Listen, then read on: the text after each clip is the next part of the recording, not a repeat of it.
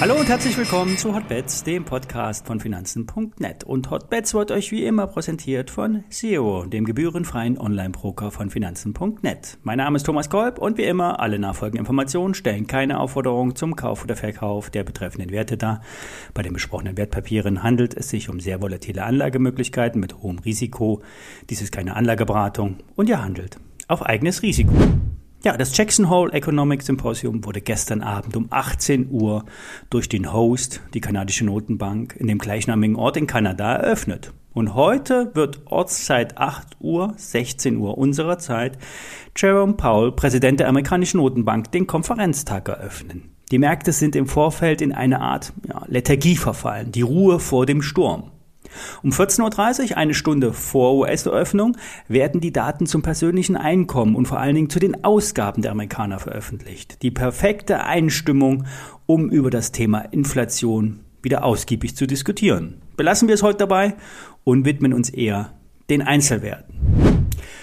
Kommen wir zu KS. Der Düngemittelproduzent profitiert von den Problemen der Branche. Die Angebotsseite bei den Kali-Produkten wird bereits seit längerer Zeit durch die Sanktionen von Belarus belastet. Hier kamen ursprünglich enorm hohe Mengen von Düngemitteln zu günstigen Preisen auf den Markt. Zudem liegt ja auch die ukrainische Wirtschaft am Boden. Es kann nur sehr wenig Dünger exportiert werden. Und nun hat auch noch ein norwegischer Hersteller die Produktion von Ammoniak gekürzt. Grund sind die hohen Energiepreise. Angeblich sollen nur noch 35 Prozent der Ammoniak-Kapazitätsauslastung in Europa derzeit vorhanden sein. K&S will trotz der hohen Gaspreise an den Gewinnzielen für das laufende Jahr festhalten. Selbst wenn es zu Gasengpässen kommen sollte, soll das Ergebnis vor Zinsen, Steuern und Abschreibungen gehalten werden, so das Unternehmen. Im Best Case sollen 2,6 Milliarden Euro rauskommen. Die Belastungen aus der Gaskrise wurden nur mit einem niedrigen dreistelligen Millionen Euro Betrag angegeben. Das abgeschlossene zweite Quartal lief mit einem Umsatzplus in Höhe von 125 Prozent extrem gut. Statt 112 Millionen im Vorjahr wurden über 700 Millionen Euro im letzten Quartal verdient. Zurückzuführen ist das ausschließlich auf die enormen Preissteigerungen. Die Nachfrage ist stabil hoch.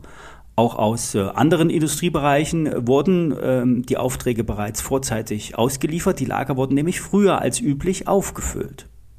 Die Aktie war im Frühjahr bis auf einen Zwischenhoch bei 36,50 angelaufen, getrieben natürlich durch den Ukraine-Konflikt. Der Euphorie ließ dann äh, allerdings nach. Ab Mai ging es deutlich äh, wieder nach unten. Der Kurs fiel unter 20 Euro und hat sich nun anscheinend gefunden, einen Boden ausgebaut. Die weitere Entwicklung wird vor allen Dingen von den Preisen bei den Düngemitteln abhängen. Bleiben diese hoch wegen der knappen Angebotsseite, verdient K&S weiterhin prächtig. Das KGV ist einstellig, das Unternehmen ist sehr günstig bewertet. Die Aktie bildet derzeit einen kleinen Aufwärtstrend aus. Heute werden höhere Hochs gemacht, ein gutes Zeichen. Die Position sollte auf jeden Fall abgesichert werden, mindestens bei 18 Euro. Aber selbst wenn, ein, wenn die Aktie abdreht, schon unter 21,50, ist das negativ zu werden, denn hier verläuft ungefähr die 200-Tage-Linie. Einen Amazon-Deal hat gestern Plug Power eingeloggt. Der Wasserstoffspezialist darf den weltweit größten Versandhändler mit Wasserstoff beliefern. Konkret geht es um die Lieferung von 11.000 Tonnen. Wie viele Fahrzeuge schlussendlich damit betrieben werden können, bleibt derzeit unklar. Es ist ein Zeichen von Amazon. Wir werden grün. Wir nehmen das Thema CO2-Ausstoß ernst und arbeiten daran. Bezogen auf die Größe der Logistikflotte ist es aber nur ein Marketing-Gag. Für Plug Power ist das sicherlich mehr als Marketing. In wenigen Jahren sollen drei Milliarden Dollar mit Wasserstoff umgesetzt werden. Amazon wird sich zudem an Plug Power beteiligen, im ersten Schritt mit 9 Millionen Aktien zu 22 Dollar je Anteilsschein. Später kommen dann nochmal 7 Millionen Aktien dazu, möglicherweise. Die Aktie von Plug Power hat bei 30 Euro einen Deckel. Der Ausbruch nach der Meldung gestern wurde geprobt, aber nach wenigen Minuten wurde der Kurs wieder abverkauft. Gelingt der Ausbruch jetzt über die 30 Euro, kann es höhere Hochs geben. Scheitert der Versuch, sind auch schnell wieder 20 Euro möglich.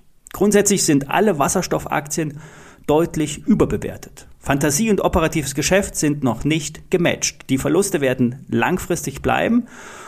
Und solange nämlich die äh, wirtschaftliche Basis für die Wasserstoffproduktion nicht gegeben ist, werden diese Firmen auch kein Geld verdienen. Ich halte mich hier eher zurück. Beim DAX wird es nun spannend, über 13.350 plus minus hält sich die Lage auf. Bei 13.080 gab es eine gute Unterstützung. Brechen wir diese, geht es in zwei, drei Schritten deutlich abwärts. Konkret 12.830, 12.6 und bei 12.440. Wie gestern gesagt, die Volatilität könnte heute Nachmittag massiv ansteigen. Es wird bald eine mittelfristige Richtungsentscheidung in den Gesamtmärkten geben. Wir werden es sehen. Wir hören uns Montag wieder. Ich wünsche euch ein schönes Wochenende.